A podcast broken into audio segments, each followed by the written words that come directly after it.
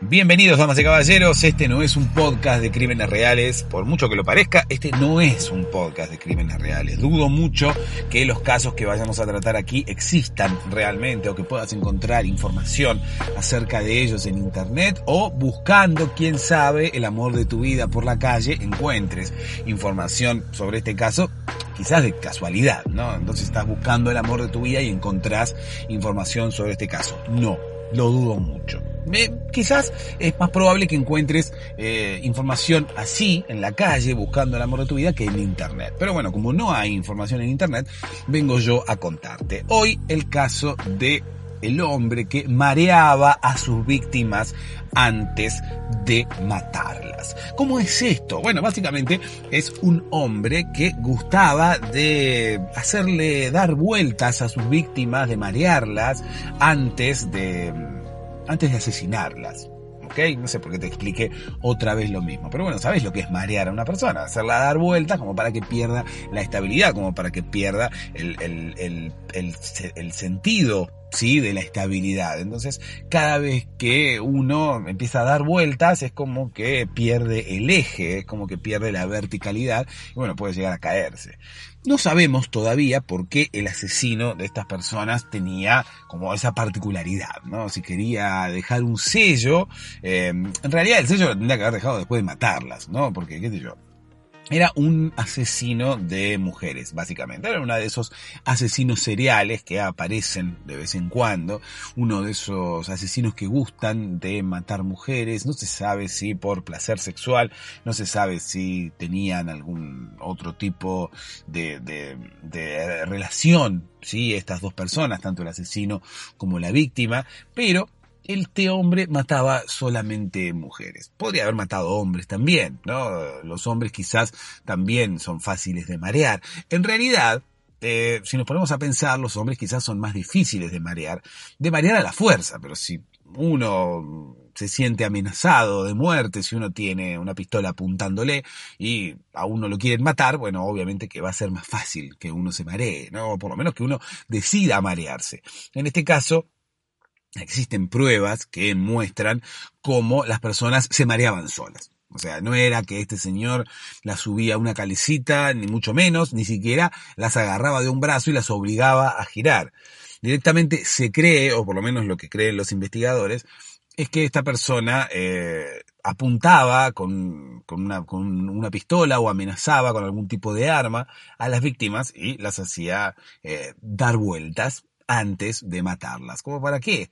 Como para que perdieran el sentido de la estabilidad, como para que no supieran bien dónde estaban y allí, fa, directamente desenterraba algo, qué sé yo, un cuchillo o una cosa por el estilo, ¿no? Algo que se pudiera enterrar. Hay muchas cosas que se pueden enterrar. Oro, un, cofre lleno de alhajas o incluso una planta, ¿no? Una planta también se puede enterrar. Eh, una semilla, mejor dicho, ¿no? Vamos a enterrar una planta como más difícil después. En la planta hay que enterrar las raíces nada más. Pero bueno, independientemente de eso, eh, las personas eh, se mareaban, ¿sí? O por lo menos eso es lo que parecía en los videos. ¿Por qué? Porque esta persona ¿sí? el asesino que, del cual estamos hablando hoy, filmaba a las personas, a sus víctimas, a las mujeres que mataba, las eh, filmaba mientras se mareaban. Y eso lo dejaba en la escena del crimen. Tenía algún tipo de necesidad de ser descubierto, porque la mayoría de las veces los asesinos que van dejando pistas en las escenas del crimen o quieren jugar y tomarle el pelo a los investigadores, onda, no me vas a descubrir nunca, mirá, ahí mm, te dejo un montón de pistas para confundirte, ni nunca vas a saber quién soy, nunca me vas a encontrar, o tienen como una cosa de querer que los encuentren, ¿no? Entonces, quizás las pistas que se encuentran en la escena del crimen son como eh, reales o a veces no, a veces son justamente para despistar. A pesar de que sean pistas, son para despistar.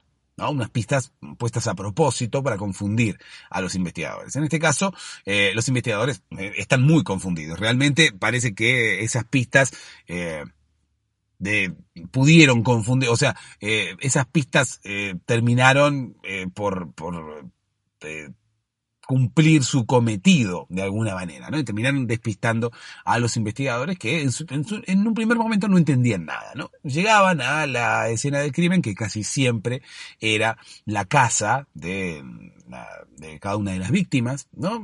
Las mujeres terminaban muertas, asesinadas sobre la cama con algo clavado, siempre, como te decía recién, ¿sí? Así que se sospecha que el asesino quizás en el, en el, en, la necesidad o quizás en el deseo de no ser culpable, solamente ponía un cuchillo eh, con, la, con el filo mirando para arriba, como quien dice, paraba el cuchillo, qué sé yo, en la cama, sostenido con algunos libros, quizás.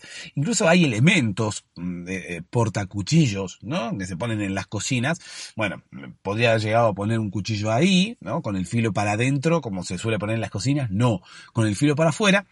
Hacía marear a las víctimas y Después las víctimas solas se caían, ping, arriba del cuchillo y se lo terminaban clavando solas. Entonces convengamos que la persona terminaba como libre de culpa y cargo, ¿no? Porque de última, mira, esa se mareó, se, se, se cayó arriba del cuchillo y además tengo la prueba. Tengo acá la persona mareándose sola, como una boluda así, dando vuelta, pegue, pegue, pegue, ping, se cayó arriba del cuchillo y listo. ¿No? No creo que la justicia de ningún país actúe de esa forma, eh, exonerando a, una persona que dice haber estado en esa escena del crimen, por más que sea la víctima la que se marea sola y se cae sola arriba de un cuchillo. Pero bueno, independientemente de eso, la primera escena que encontraban los investigadores era esa. Llegaban a la casa de las víctimas, la encontraban tirada arriba de la cama con algo clavado, siempre, y encontraban un pequeño video, ¿no? En ese momento, bueno, era el año 1999, 2000, por lo tanto, eh, los teléfonos inteligentes no existían, por lo tanto, bueno, Internet recién empezaba a dar sus pasos. Lo que se encontraba siempre cerca del cuerpo era un DVD, ¿sí? Un DVD. ¿Se acuerdan del DVD? ¿Sí? No, es un verbo, no es el verbo DVD, sino que es un disco, ¿sí? Un disco que tenía un video adentro. Bueno, no importa. La cosa es que encontraban un video ahí, ¿sí? Al lado del cuerpo. El video, voy a colgar uno de esos videos, ¿sí? Porque yo he tenido acceso a información clasificada, ¿sí? He viajado hasta Japón para conocer a cada una de las víctimas. Ah, porque hay algo que no dije, el, el asesino era japonés. ¿Sí? Entonces, bueno, todos los crímenes que cometía eran en Japón. ¿Por qué eran en Japón? Bueno, básicamente por una cuestión de traslado, por una cuestión eh, de economía, ¿no? Imagínate un asesino japonés que vaya a matar a otro país. Es como que no tiene demasiado sentido. Puede llegar a tener sentido si el asesino japonés se eh, radica en otro país, ¿sí? Como que migra y empieza a vivir en otro país. Bueno, listo, ahí sí tiene un poco de sentido, porque bueno, si yo estoy viviendo, por más que sea japonés, si ahora estoy viviendo en Sudáfrica, bueno, mato acá en Sudáfrica, ¿para qué me voy a volver a Japón? E incluso mi nacionalidad, mucho no importa, si yo estoy matando, si yo estoy viviendo en Sudáfrica, me pongo a matar en Sudáfrica. ¿Para qué? Eh, ¿Qué importa que yo sea de otro país? O sea, la muerte no tiene nacionalidad. Si uno se pone a pensar, todo el mundo se muere independientemente de la, nacionalidad que tenga. Incluso los asesinos tampoco tienen nacionalidad. ¿Qué importa? O sea, el tema es que yo soy asesino. Mato donde se me antoja. No importa donde yo haya nacido. No importa lo que diga mi DNI. Yo mato donde estoy. Eh, eh, lindo sería poder matar por internet, ¿no? Y, poder eh, matar a distancia. Bueno, no, no se puede matar a distancia. Se puede tener una relación a distancia, se puede incluso tener sexo a distancia. Todo se puede hacer por internet. Hoy se puede comprar a distancia, pero no se puede matar. Por ahora, el hecho de matar por internet todavía no, la tecnología no ha llegado hasta eso. Por lo tanto, bueno, la gente tiene que matar en el lugar donde esté. Donde está viviendo, donde está físicamente, tiene que matar. Y en este caso el japonés vivía en Japón todavía, o sea, no había salido nunca del país. Por lo tanto, bueno, un tipo se levantó un día con ganas de matar y dijo, bueno, ¿dónde mato? ¿Mato acá o mato en Sudáfrica? Bueno, no estoy en Sudáfrica y no pienso viajar a Sudáfrica. Eh, aparte, imagínate, un japonés en Sudáfrica, mira como que va a ser bastante notorio, ¿no? Eh, el japonés se va a diferenciar de la mayoría de los habitantes de Sudáfrica. Es como que va a ser ahí uno en un millón, lo van a ver y el japonés tenía miedo. Dice, yo me mudo a Sudáfrica, capaz que me descubren, capaz que como me ven distinto, dicen, ahí está el asesino, ahí está el asesino, y me van a descubrir más fácil. Mejor me quedo acá en Japón, que somos todos más o menos parecidos, quién sabe, ¿no? Me ven y capaz que me confunden con el de al lado, somos todos más o menos iguales, entonces hay menos probabilidades de que me descubran. Además, yo vivo acá, no tengo ni siquiera dinero para tomarme un avión, no, no, no me voy a andar mudando para matar. Mejor mato acá y, listo, es todo mucho más fácil, ¿sí?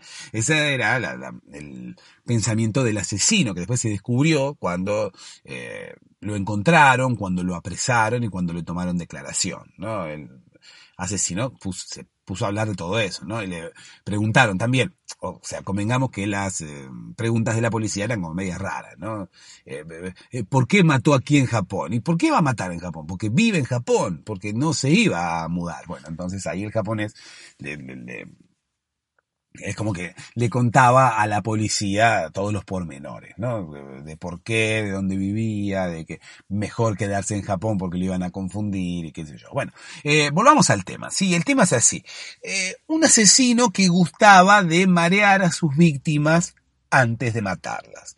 Los investigadores empezaron a encontrar cuerpos, empezaron a encontrar mujeres asesinadas. La mayoría de las veces eran mujeres de unos veintipico de años, treinta años como mucho, y de unos 65 de altura. ¿Por qué de unos 65 de altura? Bueno, no sé, hay que preguntárselo al asesino.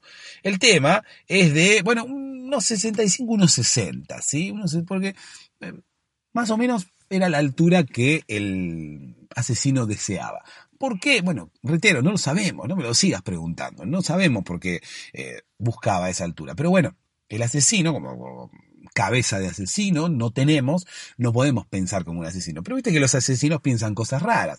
A veces los asesinos cortan los cuerpos, los mutilan, eh, agarran a, a, uno y le cortan los brazos y lo meten adentro de una bolsa. Bueno, esas cosas que piensan los asesinos es como que no tienen demasiada explicación. Bueno, en este caso, el asesino buscaba a las víctimas eh, y tenían que medir una determinada cantidad de centímetros, ¿no?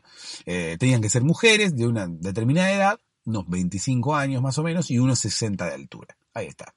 Eh, era más o menos, ¿no? El japonés no es tan exacto ¿sí? Si bien es un país bastante avanzado en tecnología y uno piensa a los japoneses como todos matemáticos haciendo cálculos y demás, bueno, el japonés no es tan exacto, ¿sí? El japonés más o menos te dice, bueno, mira, yo quiero esto, pero bueno, aproximadamente, ¿sí? Si es un poquito menos, un poquito más, el japonés no suele enojarse.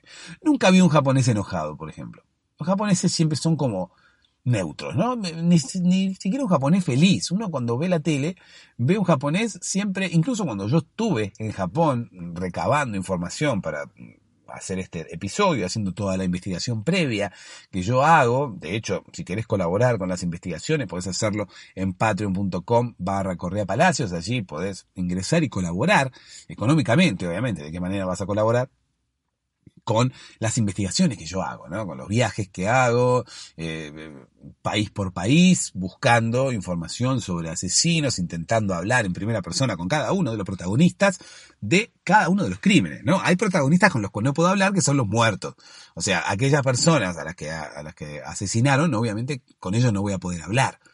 Lindo sería, ¿no? Poder viajar en el tiempo y poder hablar con alguno de los muertos. Pero bueno, no puedo hablar con alguno de los muertos. Simplemente puedo hablar con los vivos. Así que, bueno, conformate con que hable con los vivos. De hecho, todos los podcasts de crímenes reales hablan con los vivos. Eh, incluso la mayoría no habla con nadie. La mayoría eh, agarra eh, em, testimonios que ya existen. ¿no? Agarran grabaciones que ya alguien hizo antes. Entonces la mayoría de los podcasts ni siquiera tienen presupuesto. Así que valorá un poco que yo pueda tomarme un avión, irme hasta Japón, eh, hablar con las personas que quedaron vivas, con los investigadores, hablar con aquellas mm, personas que participaban del, del reconocimiento de los cuerpos, que, que, que, veían, que trabajaban en la escena del crimen. Valorá todo eso y pasate por ahí, por patreon.com barra Palacios y colaborá con eso, ¿no? Porque yo va a llegar un momento que me voy a quedar sin plata y no voy a poder traer más eh, episodios acá al podcast, ¿sí? No voy a poder hacer más investigaciones. Entonces, bueno, aunque este no sea un podcast de crímenes reales, valorá que yo haga toda esta investigación, ¿ok? Bueno, volvamos a la escena del crimen, ¿no? La policía eh, encontraba personas, encontraba mujeres muertas, ellas con cosas clavadas, ¿no?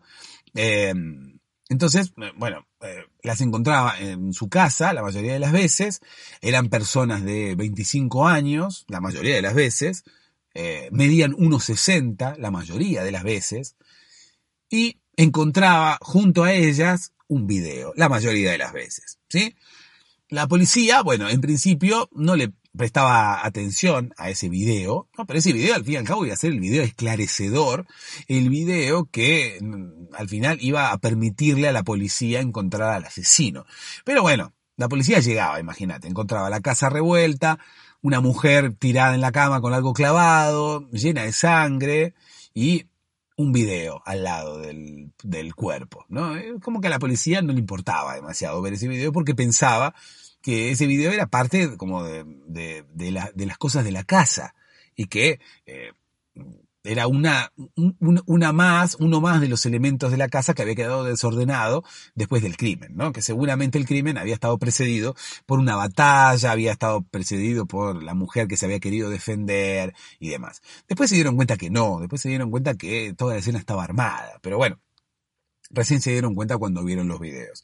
Ahora después te voy a contar. Entonces, la policía llega, ¿no? Encuentra ahí la, escena del crimen y no ve el video. Por lo tanto, empieza a buscar pistas, empieza a buscar pistas y el video lo descarta. El video, es más, la mayoría de las veces, o por lo menos las primeras veces, los policías que estaban ahí haciendo, eh, buscando huellas con la linterna, con guantes puestos, imagínate el típico policía de las películas, ¿no? Con la campera, con los, los guantes de látex expuestos, con una linterna, eh, con un pincelito, poniendo polvillo, no sé qué le ponen, para buscar huellas, ¿no? Para buscar huellas digitales. Bueno, así estaba la escena del crimen, con, con, cintas, con fotógrafos, las cintas que decían eh, eh, peligro, escena del crimen y esas cosas que le ponen a la cinta. La cinta podría no decir nada también, ¿no? Porque es una cinta. Al fin y al cabo la cinta te indica que no pases. Yo no sé si alguien puede llegar a respetar la cinta que dice peligro solamente porque dice peligro. ¿No?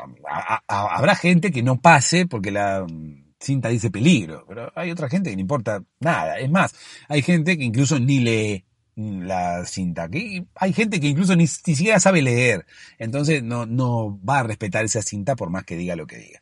Bueno, estaba la cinta entonces rodeando la cama y estaba la mujer con algo clavado ahí en el medio de la, de la escena del crimen. Y los policías, los investigadores, los del departamento de homicidios que estaban trabajando ahí, departamento de homicidios de Japón, ¿no? Imagínate que Japón, todos los problemas que tiene, eh, todavía tiene que andar ocupándose de un asesino serial. Bueno, no importa.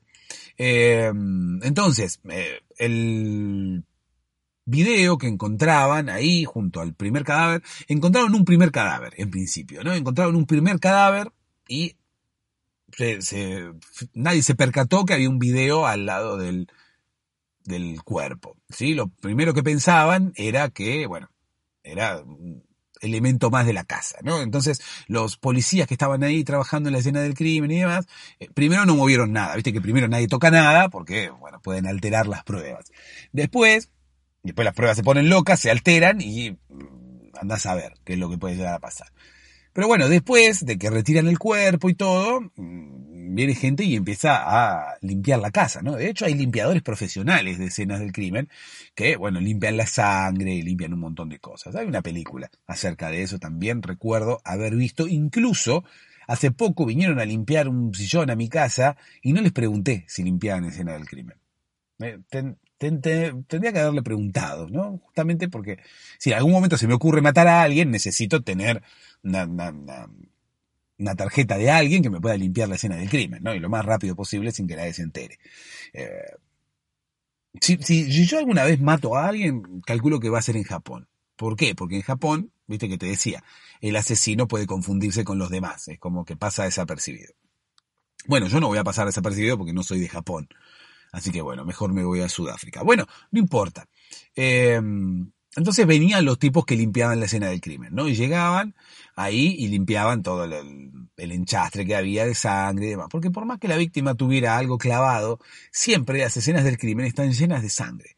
En este caso, quizás la sangre no brotaba muy, muy, de, de, manera así espectacular del cuerpo, pero bueno, había sangre un poco dando vueltas por todos lados, entonces había que limpiarla la parte de la policía de Japón tiene gente que limpia, imagínate Japón con toda la tecnología, tiene máquinas que nosotros aún no tenemos para limpiar eh, escenas del crimen, ¿no? Bueno, entonces la gente que venía a limpiar la escena del crimen acomodaba las cosas, eh, de todos los elementos que había tirados, después se supo que todos los elementos que había tirados en la escena del crimen no habían sido producto de una batalla entre la víctima y el victimario, la víctima por defenderse, sino que habían sido desparramados a propósito, ¿sí? ¿Por qué? Porque las víctimas no habían ofrecido casi resistencia. Las víctimas, no había habido una batalla, no había habido una pelea previa de la víctima defendiéndose del victimario. No, no había habido nada. Entonces vino la gente que, venía la gente que acomodaba las cosas y, eh, bueno, guardaba todos los elementos que estaban ahí cerca de la cama, en unas bolsas especiales. Unas bolsas especiales, ¿por qué? Porque todos los elementos que estaban ahí eh, cerca del, del, cuerpo, sobre la cama, eh, podían llegar a tener eh, huellas o rastros de ADN y demás. Entonces, bueno, los guardaban todos aparte. Y, oh casualidad, que uno de los limpiadores, que siempre le tocaba ir a las escenas del crimen, siempre a mm, las escenas de los asesinatos que trabajaba en esta empresa de limpieza, reparó en que siempre le tocaba guardar en las bolsas, mezclado con los elementos que se encontraban ahí en la cama cerca del cuerpo, siempre se encontraba con un DVD. Por eso te decía al principio el tema del DVD, un disco, un disco. Siempre había un disco diferente en cada una de las camas, ¿no? Siempre había, estaba la víctima ahí toda ensangrentada con un, con algo clavado y siempre encontraba un disco. Imagínate lo que es la policía de Japón, o por lo menos los policías que les tocaba investigar estos casos, que ninguno se había dado cuenta que siempre en las escenas del crimen había un DVD al lado. ¿no? Entonces, claro, obviamente la policía de Japón intentó eh, ocultar esta situación. ¿no? Yo fui, estuve en Japón, ya te dije, intenté hablar con uno, con, unos policías japoneses que estaban allí eh, para preguntarle, ¿no? sobre, sobre este caso y por qué nadie se había dado cuenta de la existencia del video y esto me dijeron.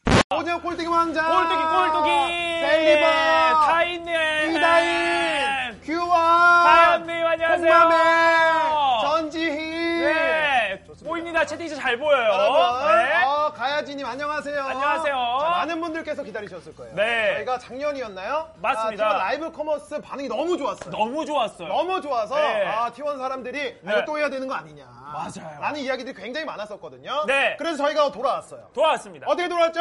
바로, 바로 T1 라이브 라이브- 커머스 2회차에 돌아왔습니다. 박수! 아! 네, 네. 여러분 안녕하세요. 안녕하세요. 자, 2022년 네. 인민년 해를 어. 어, 오늘따라 잘생겼어요. 감사합니다. 어, 감사합니다. 어, 시장통이네. 맞아요. 와. 여기는 시장과 같은 T1 샵이에요. 맞아요. 어, 누구 오. 남녀노소 편하게 네. 오실 수 있는 Bueno, eh, escuchaste la, la- la claridad de las declaraciones, o sea, lo- lo- la magnitud de las declaraciones de los policías japoneses, ¿no? O sea, eh, estaban con lo que dijeron, nos dijeron todo, o sea, ya no hace falta eh, aclarar más nada. Simplemente quería tener la, la, la voz, quería tener el testimonio en primera persona de los policías japoneses que me dijeran, bueno, ¿por qué no habían visto nunca el video allí en la escena del crimen y por qué tuvo que encontrarlo una persona de limpieza? Pero bueno, eh, nada, eh, es obvio lo que declararon, se entiende perfectamente y no hace falta aclarar nada más. Seguimos adelante entonces y seguimos contando que la gente de la empresa de limpieza les llevó a los policías la, la, la prueba, ¿no? La gente de limpieza le dijo, mirá, policía de Japón, eh, yo siempre encuentro, en la, siempre soy yo el que limpia la escena del crimen y siempre encuentro un DVD al lado de los cuerpos. ¿No tendrá algo que ver, policía de Japón? ¿Por qué no te fijas? ¿No?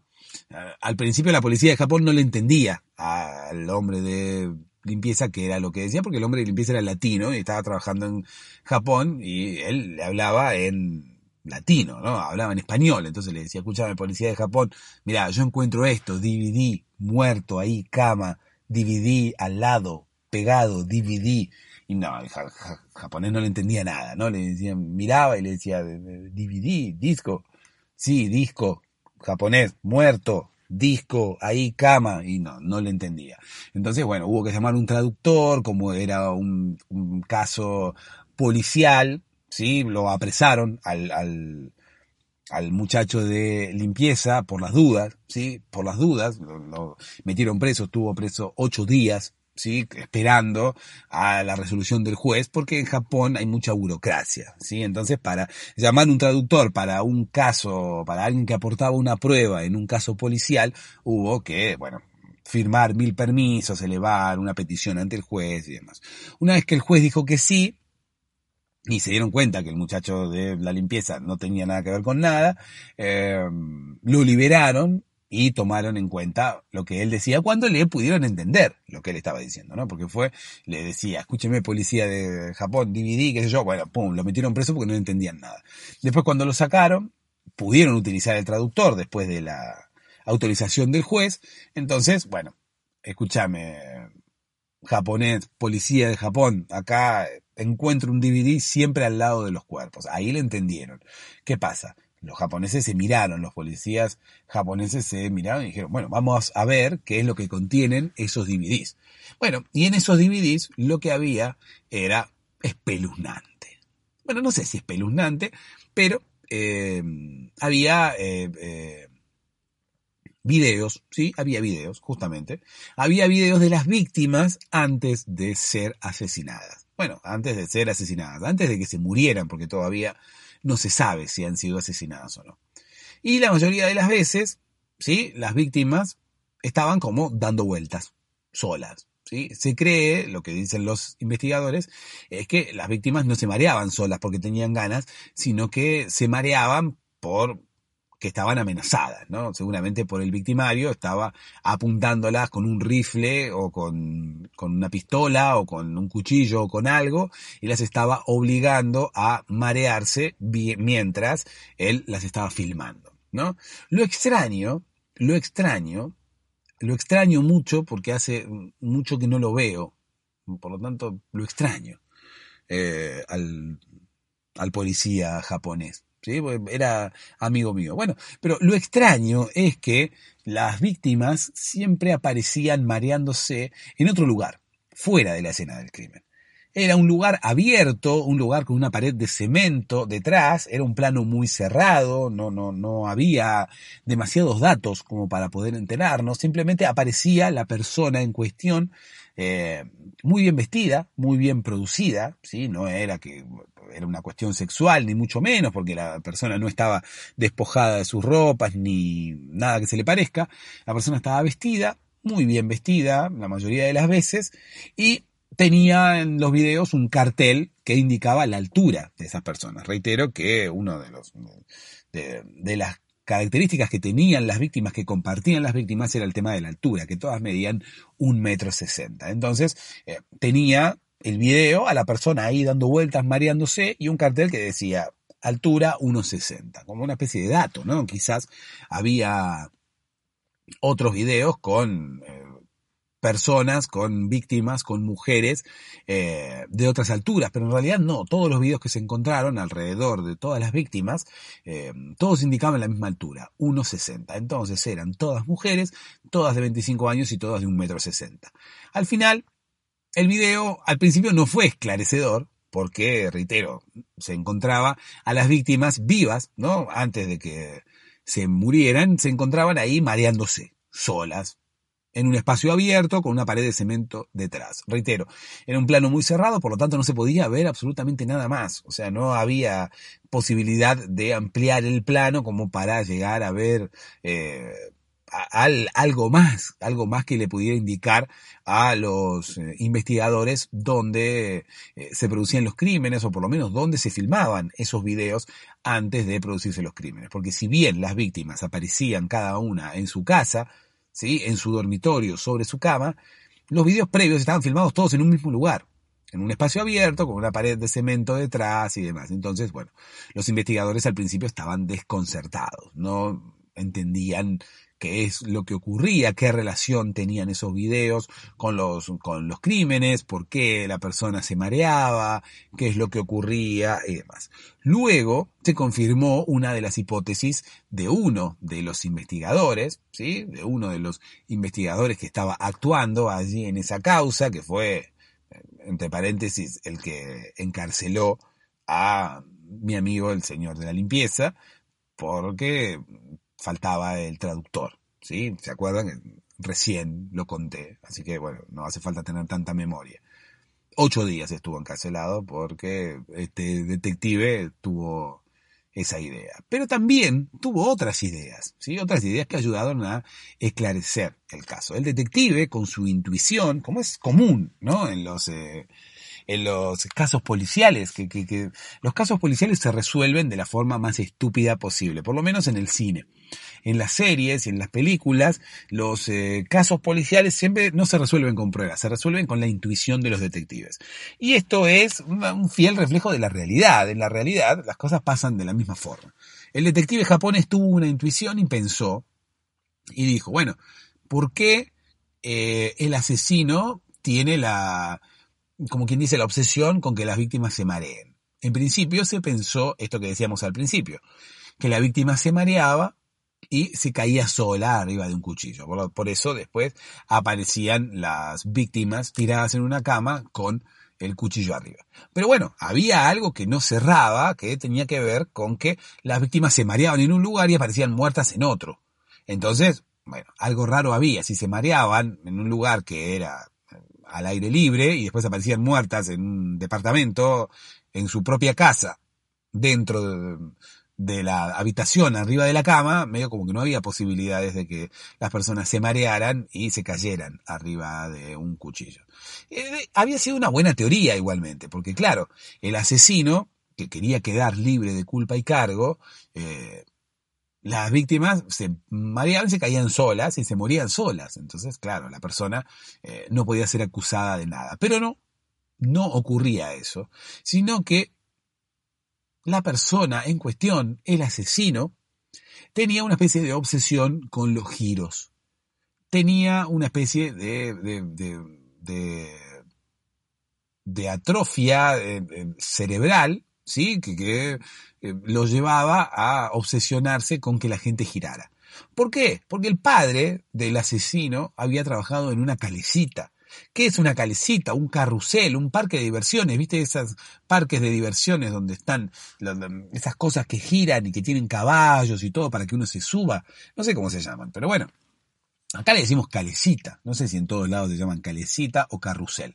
Entonces, ¿qué pasa? El padre de- de esta persona eh, asesina japonesa eh, había trabajado en una calecita, había tenido una calecita toda su vida. Pero ¿qué pasa? Como el, el padre tenía la calecita, el padre del asesino tenía la calecita, el asesino en potencia, o sea, el asesino cuando él era niñe, el asesino siempre iba a- a- ahí a la calecita del padre y le decía, papá, papá, eh, en japonés, ¿no? Decía, papá, papá, eh, déjame andar en la calecita, que a mí me gusta. Y el padre decía, no, la calecita es el trabajo, la calecita es para los otros niños y no para ti, hijo. Papá, papá, déjame eh, andar en la calecita. No, hijo, la calecita es el trabajo, no es para ti. Papá, papá, déjame. Bueno, y al último ya el padre se cansaba y ejercía violencia física contra el hijo, ¿no? Contra el hijo, contra el japonicito, contra el asesino en potencia. ¿Qué pasa? Está bien lo que le decía el padre, porque claro, la, la, la calecita era el trabajo de papá. Entonces, si, si- si el hijo va al trabajo de papá, eh, habitualmente no se pone a toquetear todo lo que papá usa para el trabajo. Entonces, en este caso, papá eh, daba la casualidad que tenía un trabajo que se basaba en cosas para niños, pero igualmente, como cualquier trabajo, el, eh, el hijo va al trabajo de papá y no empieza a tocar todo. Entonces, en este caso, por más que las cosas fueran para niños, el, el hijo no tenía que ir al trabajo de papá, tenía que acompañar a papá al trabajo, pero no tenía que tocar nada de lo que había allí. ¿Qué pasa? El niño quedó traumado. El niño quedó traumado de niño porque el padre nunca lo dejaba subirse a la calecita y él veía cómo los otros niños se subían a la calecita y él veía que encima que la calecita era de él, o sea, la calecita era del padre, el padre no lo dejaba subirse a la calecita. Después de eso le quedó un trauma y el tipo se convirtió en un asesino. Así que ojo, padres, no traumen a sus hijos porque sus hijos pueden convertirse en asesinos. ¿Y por qué la hacía dar vueltas a la, a la gente antes? Bueno, justamente por eso, porque había quedado traumado con el tema de la calecita, ¿no? Como el padre trabajaba en la calecita y nunca lo dejaba a él participar, nunca lo dejaba ver subirse a la calecita, había quedado traumado con eso. Entonces a cada una de las víctimas que él elegía, a cada una de esas mujeres de 25 años y de 1,60 de altura, eh, las hacía dar vueltas porque él había quedado traumado con la calecita, con algo que no había podido disfrutar de niño y ahora quería disfrutar de grande, con algo que él siempre había sido espectador de niño, sí, convengamos que él eh, nunca se nunca se podía subir a la calecita, entonces siempre se tenía que quedar mirando cómo los demás estaban en la calecita, cómo los demás giraban. Por lo tanto, esa, esa, esa cosa, ese trauma le quedó en la cabeza y ahora lo que hacía con sus víctimas era hacerlas girar para que hacer lo mismo. ¿sí? Para hacer lo mismo. De niño él veía girar a otras personas y él no. Bueno, ahora de grande también veía girar a otras personas mientras él no podía girar. En este caso eran las víctimas, ¿no? En este caso después terminaba matando a cada una de esas personas que él veía girar de bronca, ¿no? Porque claro, de niño él veía que todas las personas giraban ahí en la calecita y él no se podía subir. Entonces le daba mucha impotencia, mucha bronca y quería matar a cada uno de, a cada una de las personas que sí podía girar en la calecita. De envidia, nada más, ¿no? De envidia, porque las otras personas podían girar y él no. Pero uno cuando es niño es difícil ser asesino, porque uno no tiene acceso a eh, escondites, eh, cuchillos, armas y demás. Pero cuando uno es grande, ya es como más fácil ser asesino, por lo menos más fácil que de pequeño. Por lo tanto, ahí sí, eh, le quedó ese trauma en la cabeza, cada, él elegía a cada una de sus víctimas, las hacía girar, y una vez que las hacía girar, le daba tanta envidia que la persona estuviera girando y él no, que la terminaba matando. O sea, terminaba cumpliendo el deseo que él había tenido de niño. ¿sí? Como nos ocurre a todos. Uno de niño quiere ser bombero, de grande puede llegar a cumplirlo o no. Uno de niño quiere, qué sé yo, una señorita, una nena, quiere casarse y tener hijos, bueno, de, de grande puede cumplirlo. Este japonesito de niño quería matar a todos aquellos que giraban y eh, él no podía hacerlo. Bueno, al fin y al cabo lo terminó cumpliendo, ¿no? Terminó cumpliendo sus objetivos. Terminaba haciendo girar a las víctimas y pues matándolas porque, claro, él era el espectador que miraba a las personas girar y como él no podía girar, eh, le daba envidia y ganas de matarlos. Eso le pasaba de niño y de grande lo pudo eh, concretar, como quien dice. Nadie sabe todavía, los investigadores no saben todavía, eh, por qué las elegía de un metro sesenta. ¿Por qué eh, las elegía de 25 años? Pero bueno, el asesino hacía exactamente eso.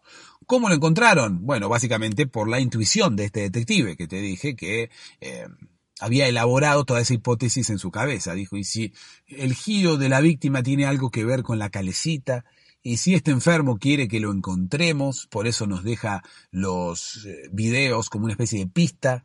Entonces, claro, movilizó a toda la policía de Japón, empezaron a eh, revisar todas las calecitas que existían en Japón, todas eh, hicieron un relevamiento acerca de todos los carruseles que había en todas las plazas y en todos los parques de diversiones de Japón, hasta que encontraron una persona sospechosa.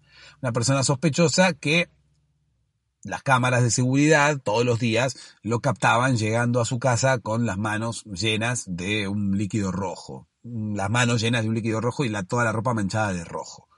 Entonces, bueno, eh, alguien dijo, y puede ser, qué sé yo. A alguien le resultó raro, ¿no? Alguien vio la cámara, uno de los policías vio la cámara y dijo, che, y este, mira, me resulta raro que llegue todas las noches con las manos así como llenas de un líquido rojo. Eh, había algunos policías que pensaban que trabajaba en una, una casa de pizzas, ¿no? Una casa de pizzas que era eh, salsa de tomate lo que él tenía, la remera manchada, ¿no? La remera manchada de salsa de tomate, bueno, es entendible, porque la casa de, de pizzas en la que trabajaba, una casa pobre, no tenía eh, delantal como para darle, entonces el tipo se manchaba toda la remera. Pero, ¿cómo se explicaba que las manos también estuvieran manchadas de salsa de tomate?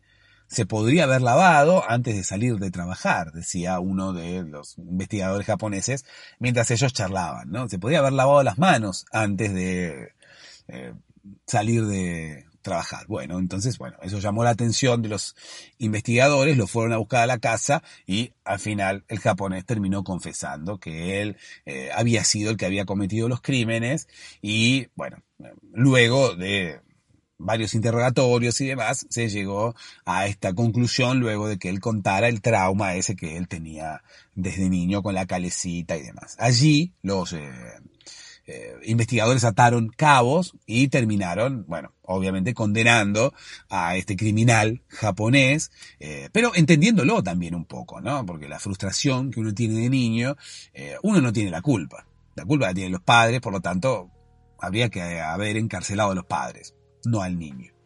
Pero bueno, la cosa es que el tipo ahí está pagando la condena por todas las mujeres a las que mató. Voy a dejar uno de esos videos a los que tuve acceso, sí, en mi viaje a Japón. Eh, tuve acceso a uno de esos videos, a los videos que el criminal dejaba en la escena del crimen, eh, con la persona girando, ¿no? Con la persona girando, mareándose sola, que al final, bueno, no se estaba mareando, sino que estaba girando para, de alguna manera, simular eh, lo que el, asesino vivía de niño, ¿no? Que era ver a personas girar en la calecita y él no poder hacer nada, él siempre ser espectador. Bueno, era la previa a el deseo de matar a esas personas. Es por eso que hacía girar a sus víctimas antes de matarlas. Voy a dejar uno de los videos que filmaba el mismo asesino. ¿sí? Ten en cuenta la, la, la la importancia de esta prueba que te dejo en Instagram para que puedas eh, verla, ¿sí? Prueba a la que no tendrías acceso si no fuera por mí, ¿ok?